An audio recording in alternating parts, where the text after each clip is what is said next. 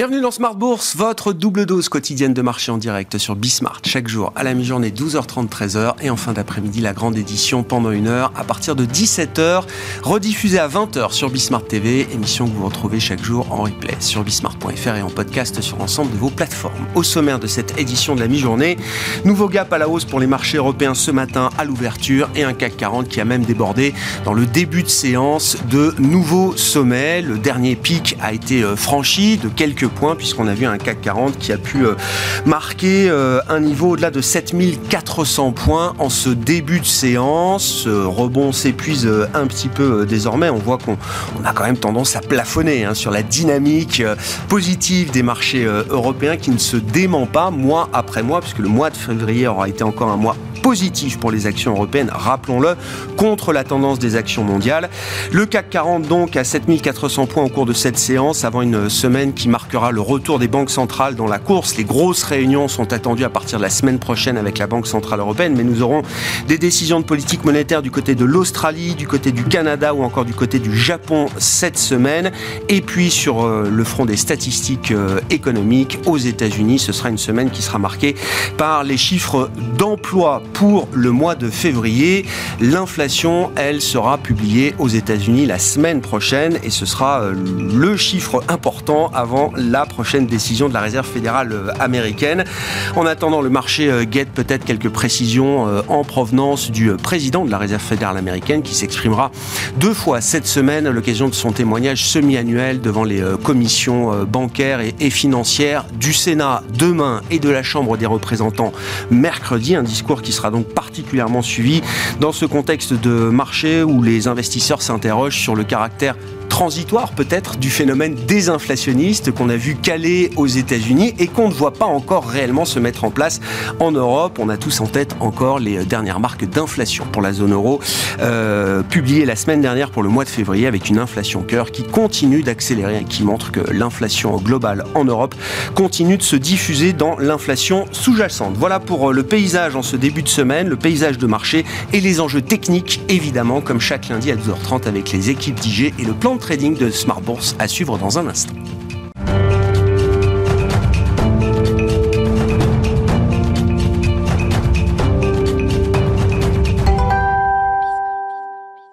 Plan de trading de Smart Bourse chaque lundi à 12h30 avec les équipes d'IG et c'est Alexandre Bardès qui est avec nous en plateau en ce début de semaine. Bonjour, bienvenue euh, Alexandre. Merci beaucoup d'être euh, d'être là. Bon, c'est la consolidation la plus laborieuse de l'histoire peut-être pour les indices actions euh, en Europe. On va parler de la partie européenne qui n'a que très peu euh, retracé avant de rebondir la semaine dernière. Euh, le CAC marque un nouveau sommet en ce début de semaine, euh, Alexandre. comment on explique cette difficulté à voir une consolidation que tout le monde estime légitime se mettre en place? Moi, justement, j'ai beaucoup mal à expliquer. C'est pour ça qu'on défend ce scénario de consolidation sur l'Europe depuis des semaines, parce que si on reprend tous les scénarios qu'on avait établis depuis près deux mois, et notamment depuis fin janvier, début février. C'est de dire, attention, les taux US se détendaient un petit peu trop. Le 2 ans, qui est une référence, arrivait vers les 4%. Euh, on voyait le dollar qui avait vraiment une de faiblesse, peut-être un peu trop extrême à court terme. On disait, attention, les signaux de l'inflation aux États-Unis, dans différents indicateurs avancés, ou même marché de l'emploi ou autre, et c'était confirmé par la dernière publication, euh, montrent que l'inflation peut être plus collante, plus persistante. C'était le cas. Donc le, dollar a bien réintégré une zone d'accélération, 500 pips par rapport à l'eurodoll. Donc on est bien chercher le 1,05 parfait dans le scénario. Les marchés américains, on en parlait tout à l'heure, les zones de retracement, les anciennes obliques, les pullbacks, on les a fait. Donc on a lâché moins 6, moins 7 quasiment hein, depuis le de fin janvier. Donc ça c'est un retracement. C'est un retracement. voilà. et c'est exactement ça quand on est sur l'Europe, c'est de dire bah, les US sur un repricing obligataire qui s'est fait de manière assez dynamique euh, vont être, un peu les drivers et que l'Europe va, va, probablement suivre. Et ça n'a pas suivi sur l'Europe. On a eu gros des retracements trois fois plus faibles sur la partie européenne que sur la partie américaine. Alors comment on peut l'expliquer? Moi j'ai beaucoup de mal parce que on voit qu'en plus en Europe, on a des repricing quand même sur la, la BCE qui sont pas mineurs. On voit qu'on commence à parler de plus en plus dans taux terminal à 4% désormais. Euh, et on prend et pour longtemps. Et, pour longtemps. Pour longtemps, exactement. Euh, Au moins jusqu'on février ou mars 2024. Oui, hein. donc c'est-à-dire qu'on on finira l'année probablement à 4%, et donc on peut garder ça une partie de 2024. Euh, on a ça, on a également des, des chiffres, donc on a eu d'inflation qui montrent, comme vous l'avez dit, que c'est pas seulement l'énergie qui pose problème. À une époque, c'était beaucoup ça, beaucoup d'énergie. Euh, on aura des effets de base qui vont aussi se faire sentir dans quelques mois, mais on voit bien que c'est une inflation qui est cœur, qui touche notamment la partie des services aussi, comme aux États-Unis, et on sait quand ça tape les services, mm. c'est que les salaires aussi jouent leur rôle là-dedans, et donc c'est plus dur à extraire. Et, quand vous voyez une inflation qui est toujours à 8% en zone euro, non, l'idée n'est pas de dire le pic n'est pas passé, il est passé. Mais à 8, on est tous très inconfortables avec 8%. Et donc, on voit ces anticipations de taux terminal qui, se redressent. Et donc, on voit que les taux courts aussi en zone euro. Le 2 ans allemand, la dernière fois qu'on s'est vu, était à 2,50. On est à 3,20 ce matin. Donc, 70 points de base en 15 jours. C'est massif. Et le marché action prend ça comme s'il ne se passait rien. Et euh, le problème est un peu là. Alors, effectivement, il y a le débat du ouais, mais c'est effectivement les taux réels, qui, l'écart de taux réel, donc un hein, taux nominal euh, euh, déduit des anticipations d'inflation, qui est plus élevé aux États-Unis, ce qui fait qu'il y, a, il y a plus d'attraction sur d'autres classes d'actifs que la partie action. Il y a une restriction plus forte aux États-Unis qu'en zone euro quand on regarde les taux réels, pour dire les choses. C'est vrai, en Europe, les taux réels sont plus faibles. Mais est-ce que cet écart de taux réels, de quelques dizaines de points de base, justifie que vous ayez des indices, euh, certains indices américains qui sont encore 15% sur leur sommet, et que tous les indices européens, c'est pas une thématique luxe ou autre, c'est bien une thématique européenne. le MIB italien n'a rien à voir avec le luxe, et pourtant ils sont sur son sommet de d'avant. L'IBEX espagnol, etc. Donc, pour moi, c'est... Il y a un mystère sur le côté euh, apesanteur des marchés actions européens aujourd'hui. Alors, c'est vrai que la, position aujourd'hui, elle, elle, est, on est sur un carrefour que soit effectivement les US sont purgés, et ils ont bien purgé, reviennent chercher les résistances de fin janvier. Et dans ce cas-là, si c'est le cas dans les jours qui viennent, les semaines qui viennent, je deviendrai long Europe quand les US iront chercher leur sommet récent. Tant qu'il n'y a pas ça, pour l'instant, je ne peux pas me résoudre à être long Europe parce qu'il y a cette question de taux et de taux terminal qui n'est pas réglée. Bon, regardons la partie américaine. Euh, alors, effectivement, donc là où on a eu un vrai retracement quand on regarde le S&P 500 en vue euh, journalière, comme vous nous le proposez, Alexandre. quand on était sur le FIBO 23.6, donc vous voyez, c'est la zone de résistance de fin janvier en gros. On dit, bon voilà, là, pour aller plus haut, il va falloir que les, hein, que les taux baissent encore, que l'inflation, etc. Bon, ça n'a pas été le cas. 7% de baisse, on est revenu pile sur l'oblique hein, qui relie les, les, sommets 2022, etc au point près et ça repart. Donc là, effectivement, objectif atteint. Le Nasdaq, on ne le fera pas aujourd'hui, mais c'est pareil. Le Dow Jones, tous les objectifs qu'on a fixés ont été atteints. Euh, parfait. Donc là, bah là on peut, en position d'attente. On ne va pas dire euh, on va se mettre très long maintenant parce qu'on a repris 3% ou très short. Non, c'est une position, au contraire, c'est une position euh, point haut, point bas et on attend de voir le prochain mouvement. donc là, c'est une posture d'attente. Cette semaine, vous l'avez dit, Powell, ADP, Jolts mercredi, rapport sur l'emploi vendredi et puis les inscriptions hebdo aussi, hein, jeudi. C'est une vraie semaine sur l'emploi plus hmm. Powell. Donc, et semaine prochaine, c'est l'inflation. Non, mais on regarde, voilà, ça va être des données très importantes dans la perspective de la réunion de la Fed 21 et 22 mars. Complètement. Et donc, déjà cette semaine, je pense qu'on aura, on verra cette semaine, si dès le milieu de la semaine, vous êtes déjà en train de retaper, par exemple, le, plus bas de la semaine dernière, c'est évidemment un nouveau signal de faiblesse. Et là, effectivement, je pense que vouloir jouer la cassure de l'oblique rouge et chercher le Fibonacci, donc hein, c'est un pourcentage de retracement de tout le rallye post-Covid, en fait, hein, 38,20%. On les met, ça, paraît un peu bizarre, ces Fibos, pourquoi 38,2, pourquoi pas 38,4 C'est juste des retracements mathématiques que tous les algos, tous les gérants ont sur leur écran. Donc, c'est des niveaux. Si on casse une zone, on sait que la zone d'attraction suivante, ce sera celle-ci.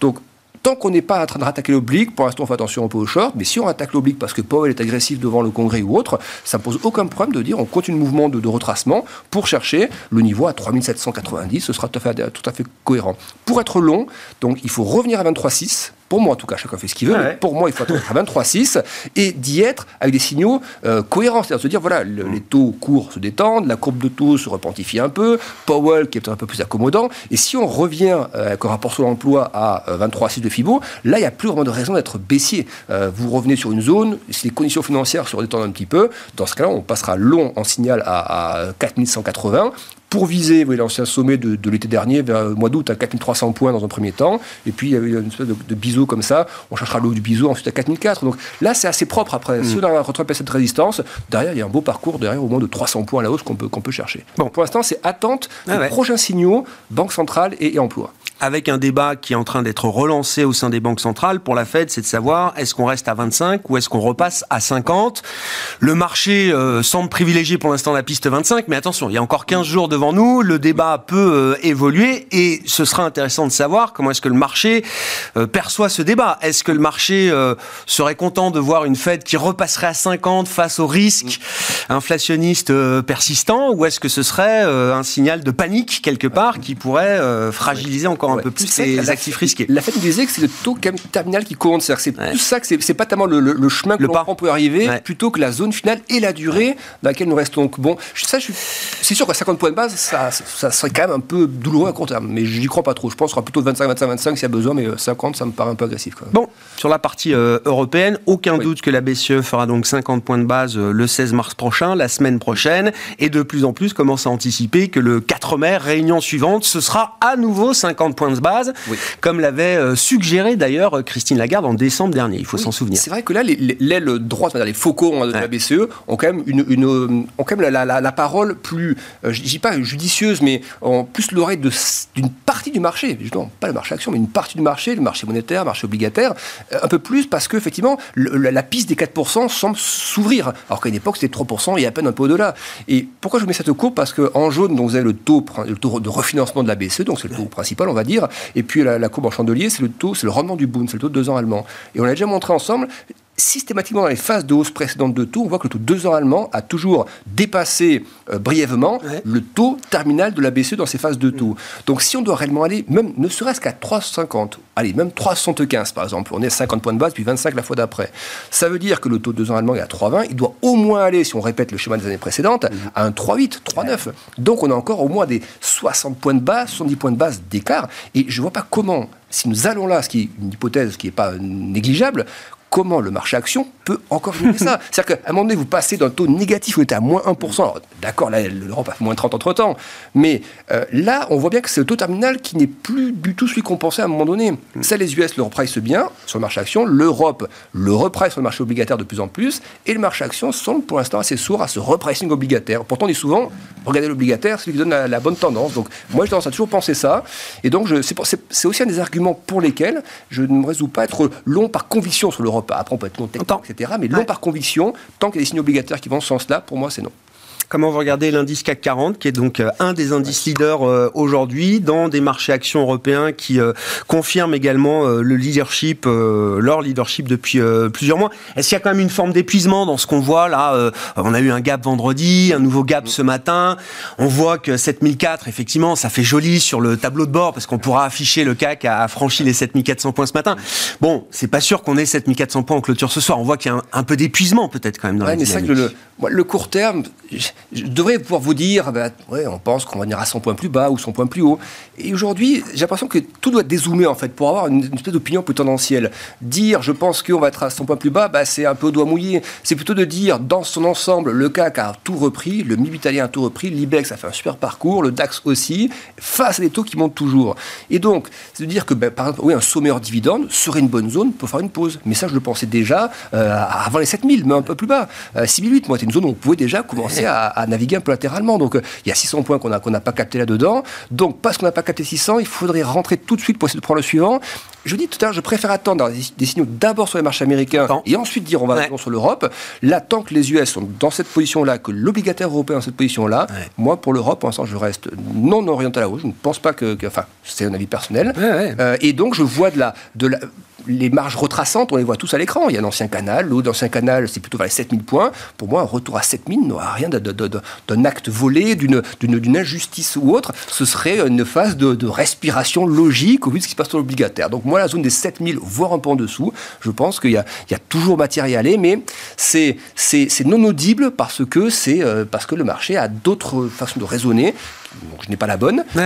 non, mais c'est aussi un concours de beauté, c'est ce qu'il faut expliquer, euh, Alexandre. C'est aussi un concours de beauté pour les investisseurs globaux. Mm. On est moins à l'aise avec euh, la, valorisation des marchés américains. Mm. On se pose des questions sur la Chine et on a vu les actions chinoises qui ont quand même bien retracé par rapport au rallye qu'on a pu voir.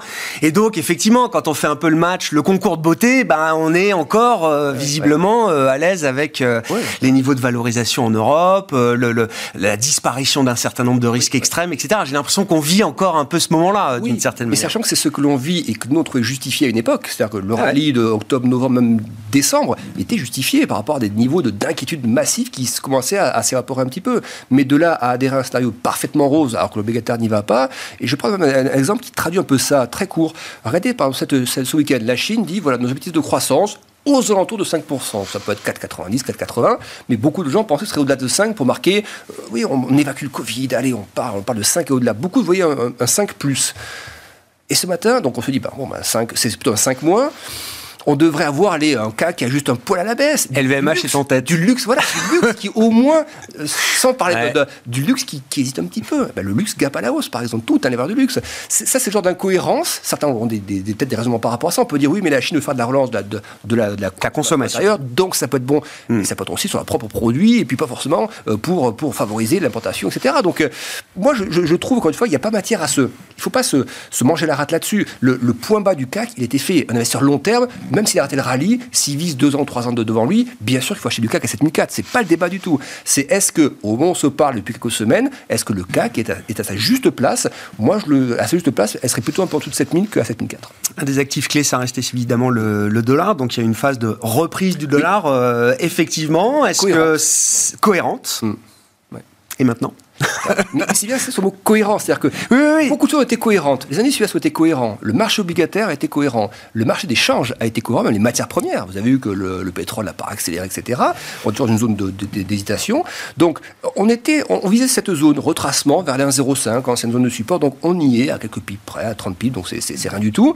Euh, là, c'est comme pour les, marchés américains, j'ai envie de dire. Euh, vu qu'il y a cette même fonction de réaction sur les taux, etc., ben, moi, je vais attendre que pour être long, acheter maintenant, non. Euh, si on remonte à un 10, détente des taux US, etc. Là, oui, on revient long à, à, 1,10, on essaie d'aller chercher les 1,15, 1,20 dans, sur un horizon de... Ouais, ouais, ouais, je comprends. Pour l'instant, c'est toujours un œil un peu méfiant sur la, la, courbe de taux, sur les, niveaux obligataires, sur les discours de banquiers centraux. Le plus bas de la semaine dernière, c'était 1,0530, le plus bas de la semaine dernière. Là, on est à 1,06 et quelques. Mm. Si demain Powell, si, voilà, ah toujours avec des si, mais si c'est cette semaine, on revient sur 1,0530, que les actions partent un peu, que le VIX remonte, euh, pour moi, il faut chercher sous le 1,05. Pas retour à la parité, mais je pense que 1,04, 1,03, c'est faisable sur un discours en poil au quiche de, de, de Paul devant le Congrès.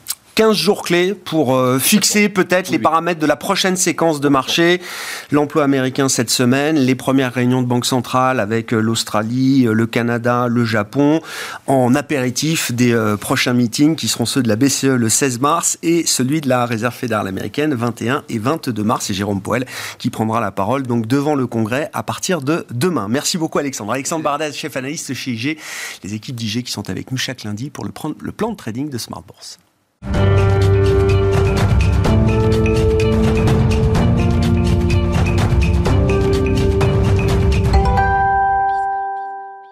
Revenons bien sûr sur quelques-uns de ces éléments de marché avec euh, la vue de John Plassard qui est avec nous en visioconférence, spécialiste en investissement de la banque Mirabeau. Bonjour et bienvenue John, merci beaucoup d'être euh, d'être avec nous. Effectivement, l'information du week-end donc à l'occasion de l'ouverture de la session annuelle de l'Assemblée nationale du peuple en Chine qui regroupe 300 3000 représentants euh, politiques, que dis-je? 300 3000 représentants politiques, a vu donc le gouvernement chinois fixer un certain nombre d'objectifs économiques pour cette année, à commencer par une croissance du PIB vu autour de 5% que euh, de ces objectifs éminemment politiques fixés par euh, les autorités chinoises ce week-end, euh, John.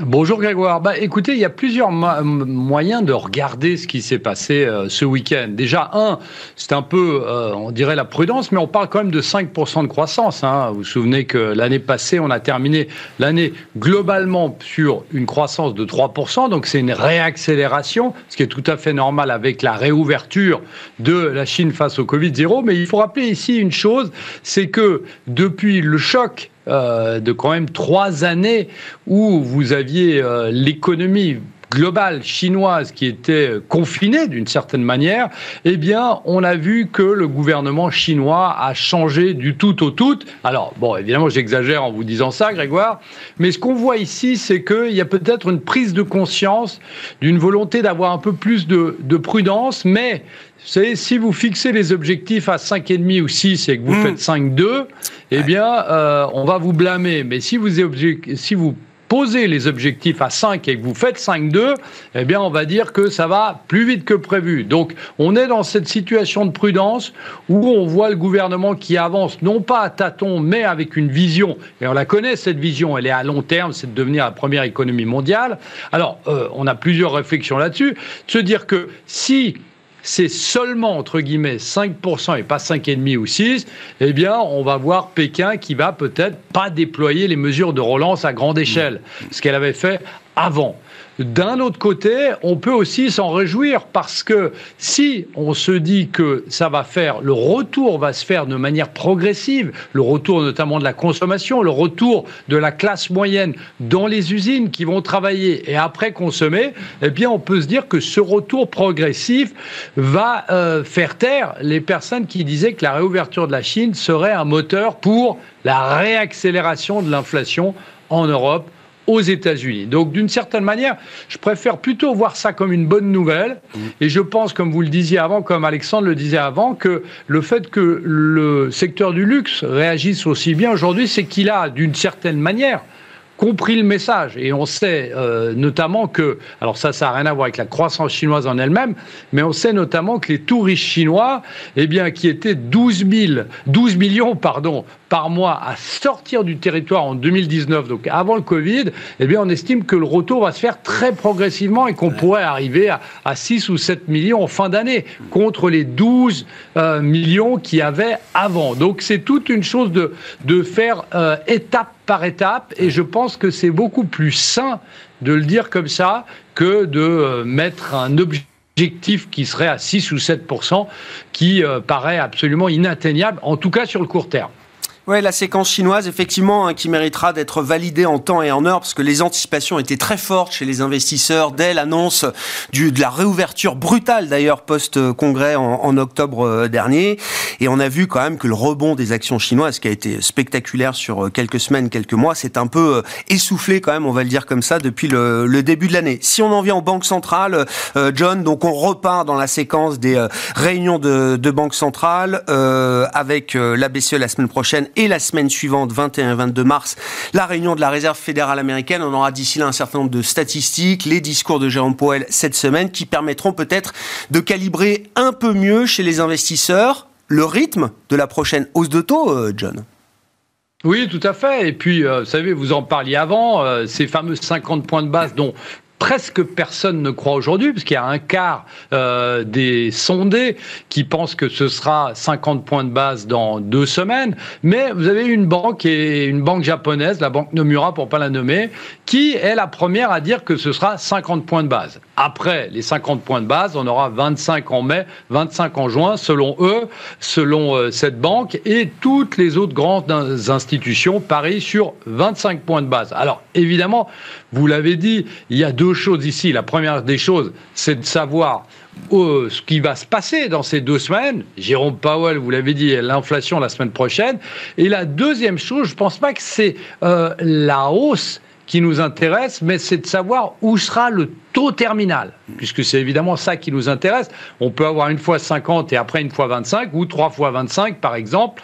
Et ici, on est dans une situation où, si vous regardez la banque Nomura par exemple, elle pense que le taux final, c'est-à-dire avant euh, le taux après lequel on va faire euh, une pause, eh bien, sera de 5,75. Alors que si vous regardez d'un autre côté, JP Morgan c'est 5 et Nordea c'est 6% tout en pariant sur une hausse de 25 points de base. Donc on est dans une situation où on se dit, alors où est-ce qu'on y va à nouveau à tatillon ou euh, on se retrouve dans une situation où il faut absolument casser l'inflation à travers évidemment une baisse de la demande et monter beaucoup plus que 6%. Vous savez, il y a une étude, Grégoire, qui a été publiée il y a, il y a 10 jours euh, par des intellectuels de Wall Street qui dit qu'il faut absolument aller à 6,5, sinon on ne cassera pas la dynamique de l'inflation, la dynamique de la demande plus généralement. Donc ce que je dirais, c'est que effectivement, ça va dépendre, les 50 points de base ou les 25 vont dépendre, mais je dirais que c'est tout une, une, euh, un maquillage. Euh, L'important, c'est le taux final.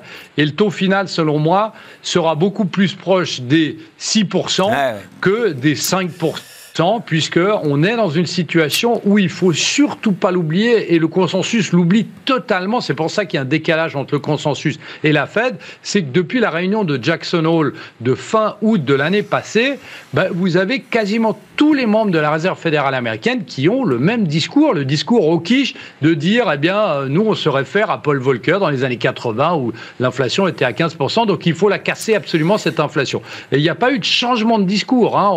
on le verra de nouveau nouveau demain de la part de Jérôme Paul. Donc il faut faire très attention à ce que pense le consensus et au message réel euh, des euh, banquiers centraux et des membres de la Réserve fédérale américaine.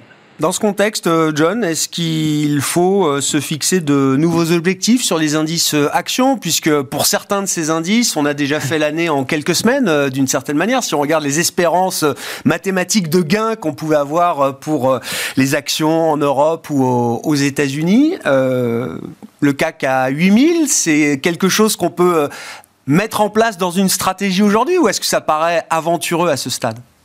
Non, je ne pense pas du tout. Alors, euh, ce que euh, j'exclus euh, pas, bien évidemment, c'est qu'il y a une consolidation à court terme. Ça fait depuis un moment qu'on le pense et cette consolidation ne vient pas. Mais les 8000, il faut surtout pas les exclure. Vous savez, ce qui est très important pour les investisseurs, c'est d'avoir une feuille de route. C'est-à-dire que si on comprend réellement que le taux terminal, par exemple aux États-Unis, est de 6% ou de 5,5% et qu'on nous le dit d'une manière mmh. concrète, eh bien le marché va monter parce qu'il va s'ajuster là-dessus. Alors évidemment, vous aurez des secteurs qui vont moins bien fonctionner que d'autres, comme des secteurs de croissance, etc. On le sait. Après, la deuxième des choses à, remarquer, c'est que c'est depuis la, Deuxième Guerre mondiale, lorsque vous regardez euh, les cycles inflationnistes, eh bien lorsqu'on a dépassé le pic de l'inflation, historiquement sur les 12 mois qui suivent, eh bien c'est une hausse des marchés. Après avoir dépassé le pic de l'inflation, pas quand vous arrivez, enfin c'est aussi lorsque vous arrivez au fameux taux pivot, etc. Donc on voit ici que le fait de ce qui est en train d'arriver aux États-Unis, mais surtout en Europe, eh bien, est en train de nous montrer que l'histoire ici a raison. Après, il faut pas oublier une chose, c'est que on parle de valorisation, on n'est pas dans des excès. Hein. Vous savez, si vous prenez les primes de risque, euh, elle est encore euh, la prime de, de, risque est encore assez suffisante si vous prenez les cycles des actions entre 90, de 99 ou de 2007. Après, on sait que évidemment, on est toujours dans des taux historiquement bas, même si on monte à, à 5 ou à 5,5 aux États-Unis. Et on sait aussi que euh, la hausse actuelle se fait sans vraiment de volume. Donc tout ça, euh, eh bien, pourrait euh, nous montrer qu'il y a encore de l'essence, comme on dit aux États-Unis, il y a encore du fuel pour aller plus haut, mais évidemment avec une séance de consolidation. Ouais, un retracement qu'on a vu sur les indices américains et qu'on a eu du mal à voir sur les indices euh, en Europe. C'était là aussi euh, les, les, les, conclusions que retirait Alexandre Baradès de la, de la séquence récente. Merci beaucoup, euh, John. Merci d'avoir été avec nous en, en visioconférence pour entamer cette semaine sur les marchés. Le CAC qui a donc marqué un nouveau sommet à l'ouverture ce matin et on voit que il y a un peu d'épuisement quand même derrière ce nouveau sommet du CAC à 7400 points et plus puisque la, la hausse est en train de se réduire à mi-séance. On reste néanmoins légèrement positif sur euh, l'indice CAC 40 à Paris, au-delà des 7350 points. Merci euh, John, John Plassard qui est avec nous en visioconférence, spécialiste en investissement de Mirabeau, et Alexandre Baradel, je le rappelle, qui nous accompagnait dans cette séquence, chef analyste chez IG, avec nous le lundi pour le plan de trading de Smart Bourse. Voilà pour cette édition, on se retrouve à 17h en direct sur Bismart.